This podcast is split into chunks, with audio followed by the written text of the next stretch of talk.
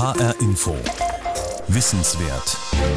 Weltweit forschen Wissenschaftlerinnen und Wissenschaftler an einem Impfstoff gegen das neue Coronavirus SARS-CoV-2.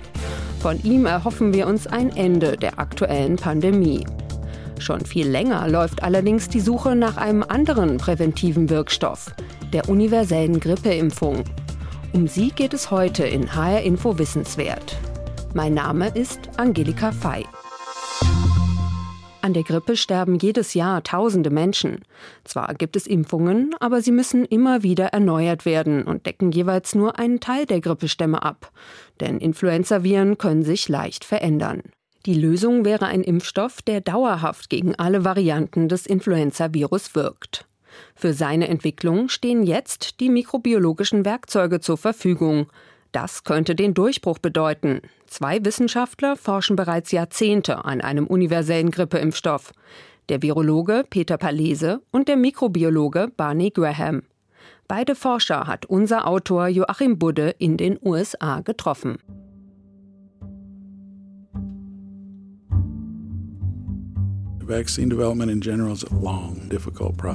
Impfstoffentwicklung ist immer ein langer, schwieriger Prozess. Barney Graham kämpft seit Jahrzehnten gegen die Grippe. Sein Fachkollege Peter Palese sogar seit einem halben Jahrhundert. Haben Ihre Freunde oder Ihre Familie je zu Ihnen gesagt, Peter, du bist über 70, warum tust du dir das an? Klar, aber ich möchte nicht aufhören. Ich bin sehr motiviert und es ist eine wunderbare Arbeit. Die beiden Forscher, Peter Palese und Barney Graham, sind eigentlich schon im Rentenalter aber sie wollen ihre Projekte noch ins Ziel bringen. I just hope I can see the end of influenza before it's the end of me. so. Ich hoffe nur, dass ich das Ende der Grippe noch sehen werde, bevor es mit mir zu Ende geht. Sie suchen einen Grippeimpfstoff, der wirkt, auf Dauer und gegen jeden Erreger. Einen universellen Grippeimpfstoff. Viele Menschen unterschätzen die Grippe also die Krankheit, die das Influenza-Virus auslöst. Wir reden nicht über eine leichte Erkältung.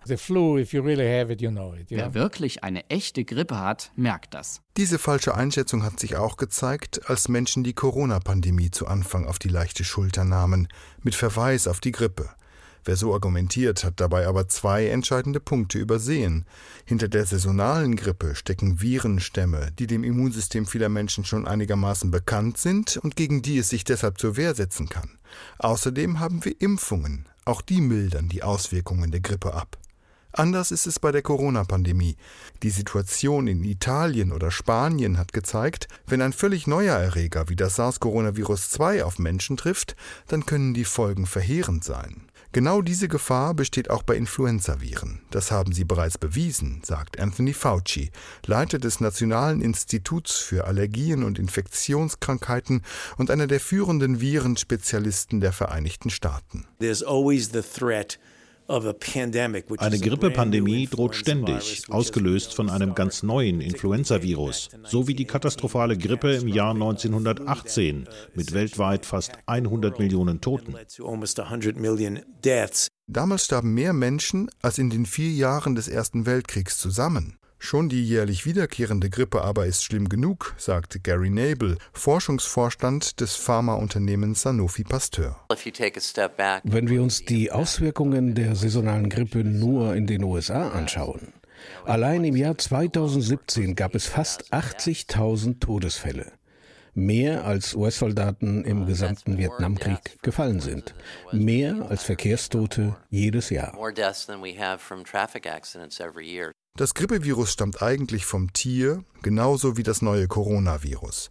Beim SARS-Coronavirus 2 vermutet man die Fledermaus als ursprünglichen Wirt. Beim Grippevirus sind es dagegen Vögel. Das Influenzavirus ist eine so große Herausforderung, weil es so viele Subtypen gibt. Es zirkulieren etwa 20 verschiedene Influenza-Klassen auf der Welt. Vier davon machen den Menschen krank.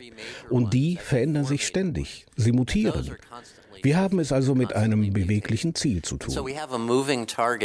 Darum gleicht die Entwicklung des Impfstoffs der Jagd auf ein Phantom. Jedes Frühjahr entscheiden Experten der Weltgesundheitsorganisation WHO, gegen welche Influenzastämme der Impfcocktail im kommenden Herbst schützen soll. Thorsten Wolf ist Grippeexperte am Robert Koch Institut, der obersten deutschen Behörde für die Überwachung von Gesundheitsgefahren. Die Influenzaviren sind halt sehr wandlungsfähige Erreger und dies führt halt dazu, dass die Impfstoffe jedes Jahr überprüft und häufig dann auch angepasst werden müssen. Und diese Anpassung gelingt in manchen Jahren sehr gut, in anderen Jahren leider nicht so gut. Und das hat halt auch damit zu tun, dass die Produktion des Impfstoffs halt mehrere Monate benötigt. Und in dieser Zeit können sich die Viren dann oft auch verändern, sodass man dann halt in manchen Jahren sieht, dass Impfstoff und epidemische Viren nicht ganz so gut zusammenpassen. Das bedeutet, nur bei zwischen 10 und 60 Prozent der Menschen, die sich impfen lassen, verhindert die Impfung tatsächlich den Ausbruch der Krankheit. Immerhin muss man sagen. Grippeexperten wie Klaus Zichutek raten dazu, sich jedes Jahr gegen die Grippe impfen zu lassen. Der Biochemiker ist Präsident des Paul-Ehrlich-Instituts und damit zuständig für die Sicherheit von Impfstoffen. Auf jeden Fall schaffen sie es mit einer Grippeschutzimpfung, die Auswirkungen einer tatsächlichen Virusgrippe zu verringern, sodass man weniger betroffen ist. Vielleicht können Krankenhausaufenthalte und ähnliches reduziert werden in ihrer Anzahl. Viel besser wäre natürlich ein universeller Grippeimpfstoff, einer, der gegen all die sich ständig verändernden Subtypen oder Stämme schützt. Aber wer den entwickeln will, braucht ganz offensichtlich einen langen Atem. Die gute Nachricht, die Chance, es anzugehen, sehen Forscher wie Barney Graham jetzt unmittelbar vor sich. Viele Fachleute denken, dass die Entwicklung eines universellen Grippeimpfstoffs machbar ist. Die Hürden sind hoch, das weiß auch der Mikrobiologe Peter Palese. Wenn es einfach gewesen wäre, hätte es schon längst jemand gemacht. Vielleicht ist es kein Zufall, dass zwei Männer im fortgeschrittenen Alter die größten Erfolge vorzuweisen haben.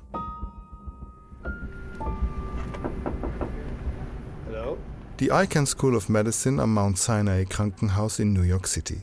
Die Tür zu Peter Paleses Büro liegt versteckt ganz hinten rechts in einem Labor voller gefließter Arbeitsbänke, beladen mit Notizen und Reagenzien. Kurze braune Haare umrahmen Peter Paleses hohe Stirn. Man sieht ihm nicht an, dass er Jahrgang 1944 ist. Der gebürtige Österreicher beantwortet Fragen zu seiner Forschung lieber auf Englisch. Nach rund 50 Jahren in den USA ist er in Sachen Wissenschaft auf Englisch sattelfester. Seit Mitte der 70er erforscht er das Grippevirus seine Arbeitsgruppe hat sich mit einzelnen Aspekten des Erregers beschäftigt, warum er so ansteckend ist, warum er schwer krank macht, was ihn im Körper hemmen kann. Der Virologe hält eine ganze Reihe Patente dazu.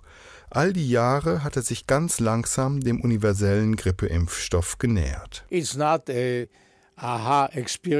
Das war kein Aha-Erlebnis, wo man beim Duschen plötzlich sagt, ich hab's. Wir haben viele kleine Fortschritte gemacht. Es hat sich langsam entwickelt. Wir sind tief in die Materie eingetaucht. Sein Büro im 16. Stock der ICANN Mount Sinai Medical School ist winzig. Das Mobiliar ist in die Jahre gekommen, aber die Forschung, die Peter Palese von diesem Büro aus macht, ist Avantgarde. Das Grippevirus ist eine sehr kleine Kugel. Wenn man sie auf 15 bis 20 Zentimeter vergrößerte, dann wäre die Zelle, die sie infiziert, so groß wie dieses Gebäude. Das Virus ist winzig, aber effektiv. Es kann eine Zelle infizieren und sie nach acht bis zehn Stunden so umprogrammieren, dass sie etwa 100.000 neue Viren herstellt.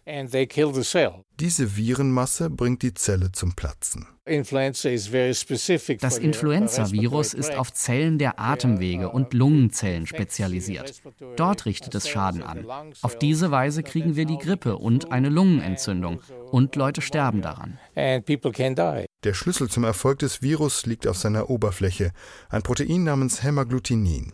Peter Palese holt ein buntes Plastikmodell eines solchen Hämagglutinin-Proteins aus dem Regal. Ein länglicher Stiel mit einem breiten Kopf voller Knubbel. Ich habe Bilder des Virus gesehen und da sah es aus wie ein Ball mit lauter Brokkoli drauf. Ja, das ist eine gute Beschreibung. Mit seiner Hilfe dockt das Virus an eine Zelle in der Nase, den Bronchien oder der Lunge an. Beim Versuch, diesen Angriff abzuwehren, stürzt sich das menschliche Immunsystem fast nur auf den Kopf dieser Brokkoli. Aber das Virus weicht schon bald aus. Diese Brokkoli verändern sich beim Grippevirus ständig. Nach einem, zwei oder 20 oder 30 Jahren erkennen unsere Antikörper die Grippeviren nicht mehr. Die Nachkommen eines Grippestamms aus diesem Winter werden ihre Brokkoliköpfe also im Herbst schon so weit verändert haben, dass Antikörper dagegen nutzlos sein können. Es ist die einzige Impfung, die wir jedes Jahr aufs Neue geben müssen. Außerdem kursieren eine ganze Reihe von Grippevirusstämmen aus vier unterschiedlichen Gruppen, genannt A, B, C und D. Mediziner unterscheiden die Influenza-A-Viren, die machen Menschen am häufigsten krank, anhand des Hämagglutinins, kurz H, und der Neuraminidase, kurz N. Grippeforscher kennen inzwischen 18 Varianten von H und 11 von N. Das Virus, das 1918 die Pandemie ausgelöst hat, heißt H1N1. Das der asiatischen Grippe von 1957 H2N2. Der Erreger, der während der Hongkong-Grippe 1968 und dann wieder in der Saison 2017-18 so viele Menschen krank gemacht hat, war H3N2. Gegen sie alle muss ein universeller Grippeimpfstoff schützen. Einen gemeinsamen Angriffspunkt zu finden, der auf all diesen Viren gleich ist, undenkbar. Ohne die technische Revolution, die vor etwa 20 Jahren begann. Barney Graham ist ein hochgewachsener, breitschultriger Mann, kurze, dichte Haare, kurzer Bart. Erst wenige weiße Strähnen haben sich da hineingemogelt. Auch er ist in einem Alter, in dem andere längst in Rente sind. Als ich ans National Institute of Health kam, habe ich im Labor gearbeitet und klinische Studien durchgeführt. Wer das macht, muss sich jedes Jahr gegen Grippe impfen lassen. Ich habe dort 19 aufeinanderfolgende Impfungen erhalten. Vorher an der Vanderbilt University habe ich 20 Impfungen gekriegt. Im Studium 1976 bin ich auch geimpft worden. Ich habe also mindestens 40 Grippeimpfungen in meinem Leben bekommen, wahrscheinlich mehr. Influenza vaccines in my lifetime. Bonnie Graham leitet am National Institute for Allergies and Infectious Diseases die Entwicklung von Impfstoffen gegen Erreger von Atemwegserkrankungen. Gegen Masern, Röteln, Mumps schützt die Impfung ein Leben lang. Das erwarten Wissenschaftler auch beim neuen Coronavirus. Eine Grippeimpfung hingegen hält ein Jahr lang. Vielleicht. Die beiden Forscher kennen einander und ihre Arbeit natürlich. Peter Paleses Gruppe hat einen Ansatz mit einem künstlichen Virus. Wir arbeiten mit einem Ansatz, der auf die Köpfe des Hämagglutinins verzichtet, aber wir verfolgen beide dasselbe Ziel. Beide Grippeforscher suchen einen Angriffspunkt für die Antikörper des menschlichen Immunsystems, der länger gleich bleibt als die Brokkoliköpfe der Hämagglutinin-Moleküle. Noch einmal der Vergleich zum Coronavirus. Denn hier haben es die Forscher leichter. Sie zielen bei der Impfstoffentwicklung ebenfalls auf eine Struktur auf der Oberfläche des Virus ab, auf das sogenannte Spike-Protein. Diese Spitzen sind es, die auf Mikroskopaufnahmen wie die Krone des Coronavirus aussehen. Sie verändern sich aber, zumindest nach bisherigem Wissensstand, so gut wie gar nicht im Vergleich zu den Brokkoli beim Grippevirus. Um auch beim Grippevirus so einen gleichbleibenden Angriffspunkt zu finden, mussten die Forscher erst umdenken. In den frühen 90ern fand ein japanischer Forscher einen Mäuseantikörper, der an den Stiel des Moleküls binden konnte, und zwar vieler verschiedener Grippestämme. Das fand kaum Beachtung, bis im Jahr 2009 mehrere andere Gruppen menschliche Antikörper fanden, die genau dasselbe konnten. Doch es bedurfte einer technischen Revolution, um diese Funde in wirksame Impfstoffkandidaten zu verwandeln. Jetzt können die Forscher Antikörper beim Menschen in kurzer Zeit isolieren. Neue Möglichkeiten in der Mikroskopie erlauben ihnen, die Struktur von Viren, Zellen und Antikörpern viel genauer zu untersuchen. Mit schnellen Sequenzierungsmethoden können sie die genetischen Baupläne von Krankheitserregern und Abwehrzellen zügig und kostengünstig auslesen. Wie wir jetzt Grippeimpfstoffe entwickeln, sieht ganz anders aus als die herkömmliche Methode. Wir schauen uns die Struktur auf der Ebene einzelner Atome an. Um Antikörper herzustellen, die sich an das Virus binden, ist höchste Präzision erforderlich. Denn wenn die Antikörper auch nur in einer Winzigkeit von den Stellen, an denen sie andocken sollen, abweichen, läuft die Impfung ins Leere. Dass Barney Graham und seine Kollegen die Strukturen auf den Viren jetzt präzise nachbauen können, eröffnet ungeahnte Möglichkeiten. Davon hätte ich vor 20 Jahren nur träumen können. Das ist eine neue Ära. Für Impfstoffforscher ist das wie das Schlaraffenland. Wir können wirklich das herstellen, was wir wollen. Ich will nicht behaupten, dass wir ganz genau wissen, was wir tun, aber Impfstoffentwicklung ist inzwischen eher eine Ingenieurleistung als bloßes Herumprobieren. Only trial and error. Welche Stellen sich auf den Grippebrokkoli für einen Dauerimpfstoff eignen, bei dieser Suche sind die Forscher bei Senioren fündig geworden, also ausgerechnet bei einer Gruppe, die besonders gefährdet ist. Jedes Jahr sterben laut der Europäischen Seuchenschutzbehörde ECDC in Europa schätzungsweise bis zu 70.000 Menschen an den Folgen einer Influenzagrippe. Davon sind mehr als 85 Prozent 65 Jahre oder älter. Allerdings haben ältere Menschen die Grippe eben auch schon häufiger überstanden. Das sieht man in ihrem Blut, erklärt Peter Palese, der Virologe aus New York. Tausende Antikörper wurden bei Menschen identifiziert. Und man fand heraus, dass ältere Menschen tatsächlich mehr von den Antikörpern haben, die einen breiten Schutz bieten gegen verschiedene Grippeviren.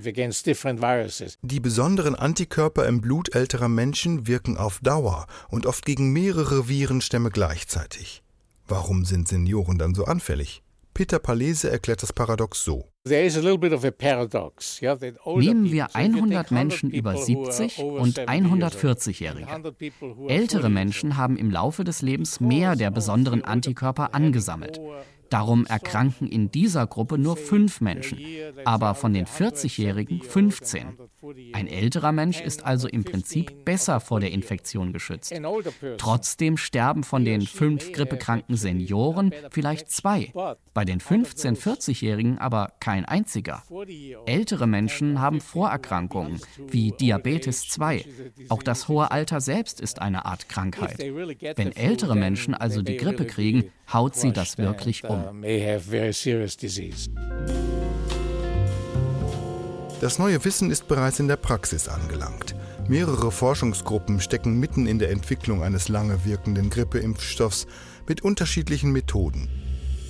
Peter Palese und seine Kollegen haben ein künstliches Virus hergestellt, das so konstruiert ist, dass das Immunsystem nur die Stiele der Hämagglutinin-Brokkoli attackiert. Die Forschungsgruppe kann erste Erfolge vorweisen. Es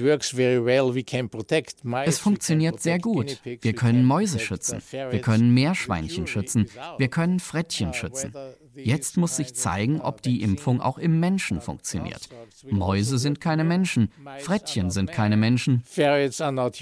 Aber erste Tests an 65 Menschen sind bereits abgeschlossen und vielversprechend. Die Probanden entwickeln tatsächlich eine erhebliche Menge Antikörper, die gegen die Stiele der Brokkoli gerichtet sind. Nennenswerte Nebenwirkungen hat es nicht gegeben. Klaus Zichotek vom Paul-Ehrlich-Institut bewertet die erste Studie so. Diese äh, Arbeit zeigt ein Proof of Principle, das heißt, dass man tatsächlich die Bildung von Antikörpern erreichen kann gegen ganz neue Erregerbestandteile des Hämagglutinins. Und das könnte eine wichtige Voraussetzung dafür sein, einen breiteren Schutz gegen mehrere Subtypen und Virusstämme zu erreichen. Barney Grahams Ansatz ist ein anderer. Er lässt fast das komplette Virus weg und präsentiert dem Immunsystem lediglich die Stiele der Hämagglutininen-Brokkoli. Dafür davon gleich mehrere. Wir können winzige Teilchen, Nanopartikel herstellen, die zwei oder vier oder acht oder noch mehr verschiedene Hämagglutinin-Brokkoli tragen. Das zwingt das Immunsystem dazu, mehrere Dinge gleichzeitig zu betrachten. Im Tierversuch funktioniert das sehr gut.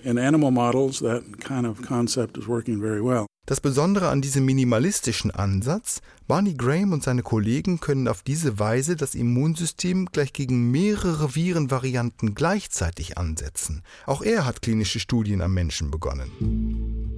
Klaus Zichutek ist optimistisch. Sowohl die Ansätze von Peter Palesi als auch von Barney Graham sind sehr fundierte neue Ansätze, zu denen ich viel Vertrauen habe, dass sie sich auch in der klinischen Prüfung durchsetzen werden können.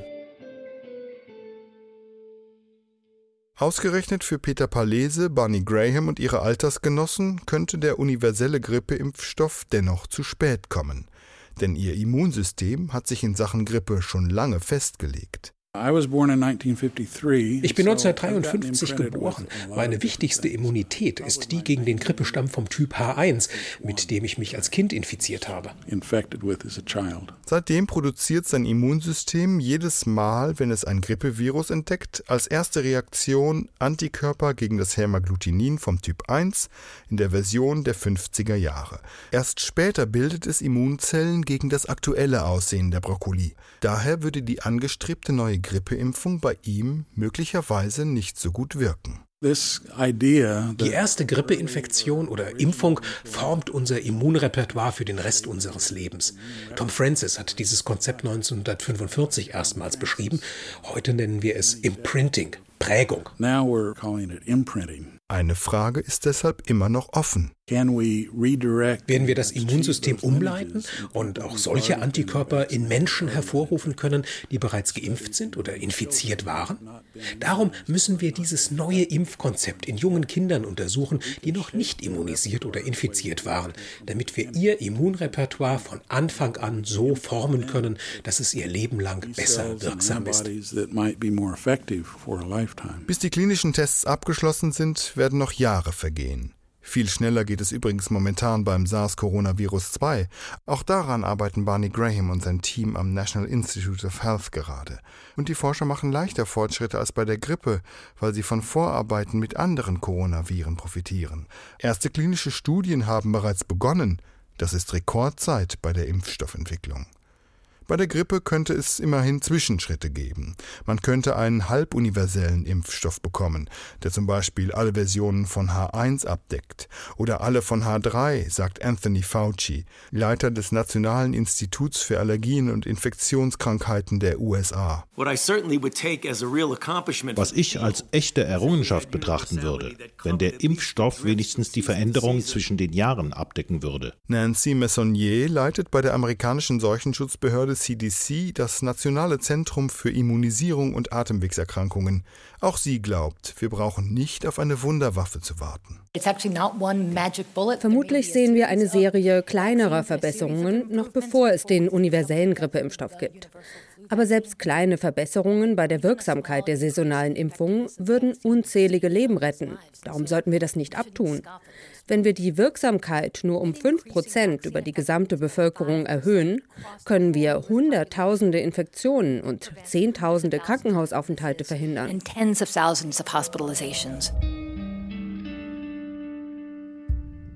Der Beweis steht noch aus.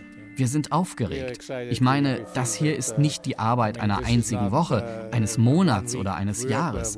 Wir haben daran über eine lange, lange Zeit gearbeitet.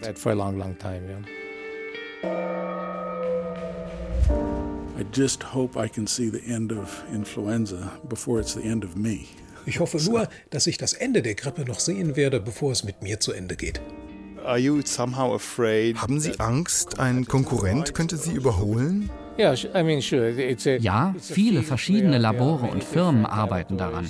Das ist Teil des Geschäfts, macht es aber auch interessant und herausfordernd.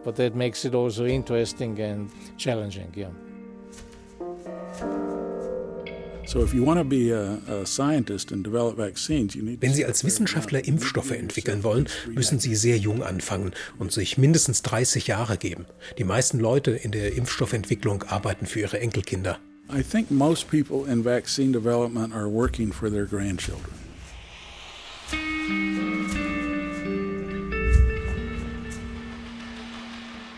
Das war HR Info Wissenswert. Die universelle Grippeimpfung. Kommt bald der Durchbruch? Ein Feature von Joachim Budde. Diese Sendung gibt's als Podcast auf hrinforadio.de und in der ARD Audiothek. Und sie steht allen Schulen in Hessen für den Unterricht kostenfrei zur Verfügung. Mein Name ist Angelika Fey.